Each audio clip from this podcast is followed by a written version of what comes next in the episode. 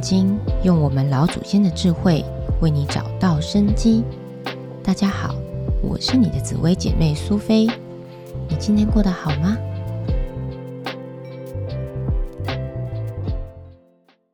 紫微星它为什么是地星？我们现在没有没有任何，我们都不是皇帝，那为什么要说紫薇是地星？是哪里来的皇帝？现在也只有总统啊，一个人而已啊，对对那我们怎么办？这个大家都有共同的疑问，对啊，对因为它就叫紫微斗数 嘛。对啊，紫薇，然后地星，那、关我们什么事？我们我们现在哈，你如果手上有一些紫微斗数程式，嗯，啊对，例如说 App，你把它输入自己的出生年月日，你输入之后，你会看到你的命盘一定跑不掉有一颗叫紫微星，对不对？对，那紫微星一般你如果去网络上你去搜寻一下，它一定说这颗是一什么颗皇皇帝帝星星嘛。 对，那大家就会对他产生一种幻啊：想 关我什么事我啊？会不会有一天当上我 皇帝？会有一点，每个人都当皇帝，好可怕、 哦。其实，其实这颗星的观念就是说，哈、嗯，紫微星，你把它想一想，紫微星它是一颗皇帝星。嗯既然皇帝星就是全天下独一无二，嗯是不是这样子对？套在现在社会里面，我们每一个人是不是独一无二？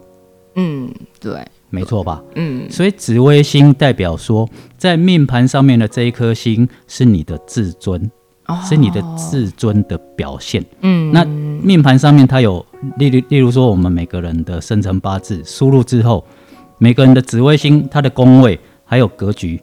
所幻化出来的那个它的样式态势，其实都不一样对。这会代表你在这个社会上，哦，你的地位到什么程度，或者说你比较注重的是哪个地方，哎、需要人家受到尊重。嗯好、例如说，假设我假设紫微星如果在夫妻宫，嗯，好、那么代表你的配偶或者说你自己，如果你自己或是你配偶不受人尊重的时候，那就会产生烦恼。所以在钦天门紫微斗数，他把这一颗称为烦恼星，烦恼是心，人在红尘当中的烦恼，因为大家都很介意不受尊重。嗯，对，大家都想要在这个社会上取得地位上面的尊重。当然，这个地位是一个概念，不是真正的地位哦。例如说，不是皇帝，哎、例如不 说是那个我当到地位行政院长、总统对，那才叫地位，不是，嗯它是一种无形的一种概念。嗯紫微星在每个人的命盘上面，一定都会有一颗代表每一个人都有需要被受到尊重的地方。嗯今天不管这个人哦，例如说，假设他是一个演员，他在电视上是个丑角，嗯可是他也有需要被受你尊重的地方嗯，啊、就算是丑角，他也要当丑角之王嘛。他有他的专业，有的丑角对，呃会因为他的唱歌命盘就是那啊种对不对格局。嗯，对，所以紫微星为什么叫做地星哈地？星大家不要说误会说，哎，我看到这一颗梦想哪一天当 皇帝，没有那回是事。自尊心吗？ 是自尊对心对，对对就是我们的自尊是我们自己这样子。对，那所以为什么为什么叫做紫微斗数？它就是一个针对你个人哦，我们每一个人都是个体，嗯针对你个人来帮你解决你人生上面任何的疑惑，然后让让你人生求得进步，然后活得更有尊严的一颗星辰。哦原来如此，原来这样才是我们每一个人的紫薇啊。是的，那我想要请问一下老师，我们喊常常在喊紫微斗数，紫微斗数。那紫微斗数它本身不是个数学的题目啊，也为什么它会有一个数字呢？那有什么概念？这个问得好，问得好，哦大家。都会想说，有些人甚至没有想到哈， 对、啊，紫微斗数后最后面那个数数是什么意思？嗯那有很多人就会有各种不同的解读啊、哦甚至是误解。嗯有的人会认为说，紫微斗数最后面那个数是统计学啊、哦其实紫微斗数不是统计学，嗯它是一种阴阳，还有一些气哦。因为中国人谈的就是气，例如太极拳是练气，嗯中医也是行气哦，他们的道理都是一种气。那气这个是古代中国它的言语，在现代来讲，气这个名词它就幻化成数哦。那古代的数，所以连接到古代中国形容，哎，他习惯形容的气，那就变气数。所以《钦天门》里面有所谓的理气象术这个名称。哦嗯，好那术真正的术，我们既然刚刚讲的都是一些笼统的概念，可是你要在命盘怎么分辨出什么是术，术又在哪里？到底是多还是寡？那就看命盘上面的天干，因为文化的不同，还有时空的演进。古代人，尤其是东方，他并没有所谓阿拉伯数字的一二三四五六，嗯，他只能用什么？用甲乙丙来代表一二三。嗯那天干总共有十个，甲、乙、丙、丁、戊、己、庚、辛、壬、癸，嗯就是分别代表一、二、三、四、五、六、七、八、九、十。这个在古代中国人就叫数，也就叫气。例如说，你今天两个宫位，有一个宫位，例如说它的天干是丙，就代表三。那今天这个宫位的气流通到一个诶丁天干，好，丁是四，那就代表从三流通到四的数字由小而变大，它可以解释为，例如说你赚钱变多，还是投资变多，或者说你的你的数那个气哦，所谓的一个气的概念。当然，这个仔细要看的话，要从命盘每个人不同的人事物现象去讨论。